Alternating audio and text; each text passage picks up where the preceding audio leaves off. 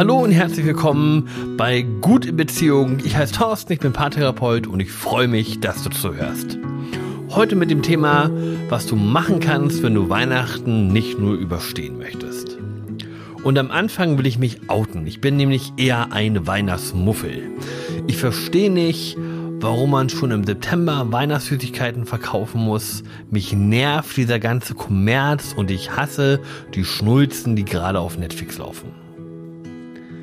Für mich hat das in 99% der Fälle nichts mit Weihnachten zu tun und der christliche Gedanke, den ich mit Weihnachten verbinde, der geht für mich viel zu oft unter. Aber es gibt auch ganz viele Sachen, die ich mag an Weihnachten. Ich mag die Lichterbögen in unseren Fenstern und ich mag den Geruch von Bienenwachskerzen. Ich mag es mit meiner Familie über den Weihnachtsmarkt zu bummeln und ich esse liebend gern gebrannte Mandeln. Aber wie erlebst du Weihnachten? Welche Traditionen sind wirklich deine? Welche hast du übernommen? Was sind die Dinge, die dir Spaß machen? Und was möchtest du vielleicht lieber weglassen? An Weihnachten hinkt ganz häufig mehr als nur eine gute und schöne Zeit mit der Familie zu erleben. Da sind Erwartungen da, die erfüllt werden müssen. Da muss die Familie eingeladen werden. Da müssen die Schwiegereltern bekocht werden. Da müssen die richtigen Geschenke unterm Weihnachtsbaum liegen. Und all die Ansprüche sorgen dafür, dass Weihnachten häufig viel stressiger ist, als es eigentlich sein müsste. Und wenn Erwartungen so hoch sind, dann feuert das ganz schnell auch mal in die falsche Richtung. Lass uns also mal zusammen einen Schritt zurücktreten, einen Blick auf Weihnachten werfen und darauf, wie es vielleicht weniger stressig und weniger hoch aufgehangen sein kann. Und ich möchte dich einladen, dafür mal drei Cluster, drei Haufen zu bilden. Gerne erst nur in Gedanken. Wenn du magst, kannst du das später auch auf Papier oder mit Post-its nachbasteln. Also, drei Haufen, drei Cluster. Der erste Haufen, auf den ich zuerst schauen möchte, ist auf all das, was du magst und was du wirklich genießt.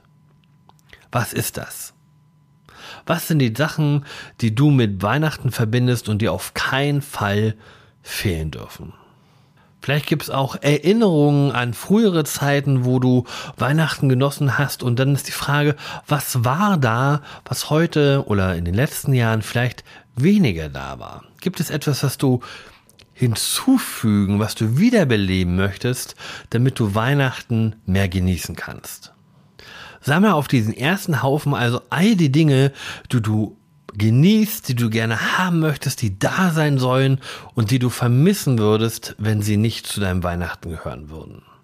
Was wurde in dir das Gefühl erwecken, ach Mensch, schade, dass ich das verpasst habe, wenn du morgen aufwachst und es ist schon der 27.12. Mal angenommen, du wurdest Weihnachten wirklich verschlafen, was wäre das, was du vermisst hättest? Für mich und meine Familie wäre es auf alle Fälle das gemeinsame Weihnachtsbaumschlagen, das wir jedes Jahr zusammen machen. Das wäre was, was ich vermissen würde, wenn heute der 27. wäre. Und es gibt einen zweiten Punkt, den ich vermissen würde. Das wären die ganzen für mich sinnstiftenden Projekte, die man zu Weihnachten angehen kann. Das ist das ähm, Weihnachten im Schuhkarton, das ist das ähm, alte, bekannte Besuchen, die man lange nicht gesehen hat. Oder die kleinen Dienstprojekte, die man vielleicht in der Kirche oder in anderen Organisationen durchführt. Okay, das war der erste Haufen. Was machen wir jetzt aber mit den ganzen Sachen, die wir eigentlich nur ertragen oder nicht wirklich wollen oder die uns richtig, richtig nerven? Und jetzt ist es wichtig, sich Klarheit darüber zu schaffen und die zu sammeln und die auf zwei Haufen zu verteilen. Der eine Haufen ist für gute Kompromisse und der andere Haufen ist für faule Kompromisse.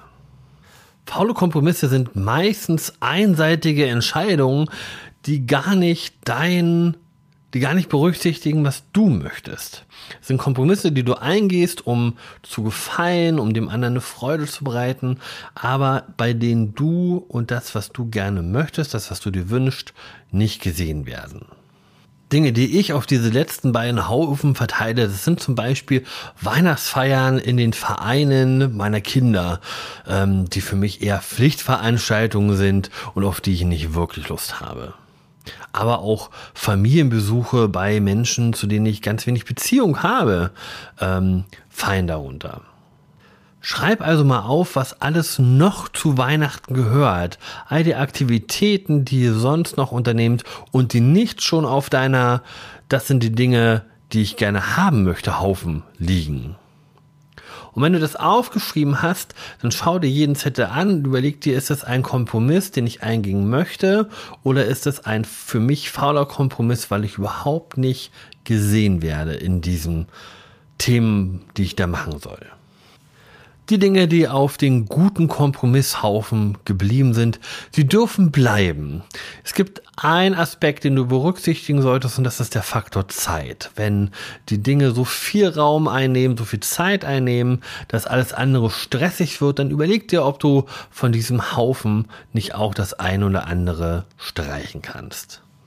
Und auch hier kannst du Dinge verändern. Anstatt zum Beispiel alle Familienmitglieder zu beschenken, könntet ihr auch einen New Club als Familie abhalten. Oder ihr könntet euch darauf einigen, nur selbst gebastelte Geschenke zu verschenken, anstatt für jeden in der Familie Geld ausgeben zu müssen. Vielleicht landet so ja auch der ein oder andere faule Kompromiss bei den guten Kompromissen. Den Stapel mit den faulen Kompromissen anzugehen, ist häufig eine Herausforderung.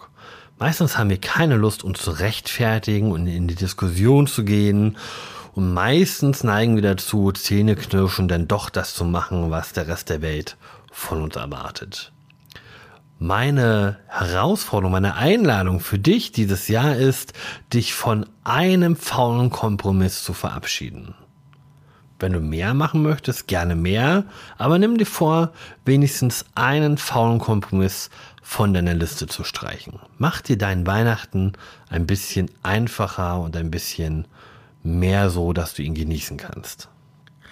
Ich hoffe, dass du, wenn du dir das so aufgeteilt hast in die drei Haufen, dass du einen großen, stabilen, schönen Haufen hast mit Dingen, auf die du dich freust, dass du einen Haufen hast mit Dingen, die für dich in Ordnung sind und einen hoffentlich geschrumpften Haufen mit faulen Kompromissen. Für mich hat Weihnachten vor allem eine christliche Bedeutung.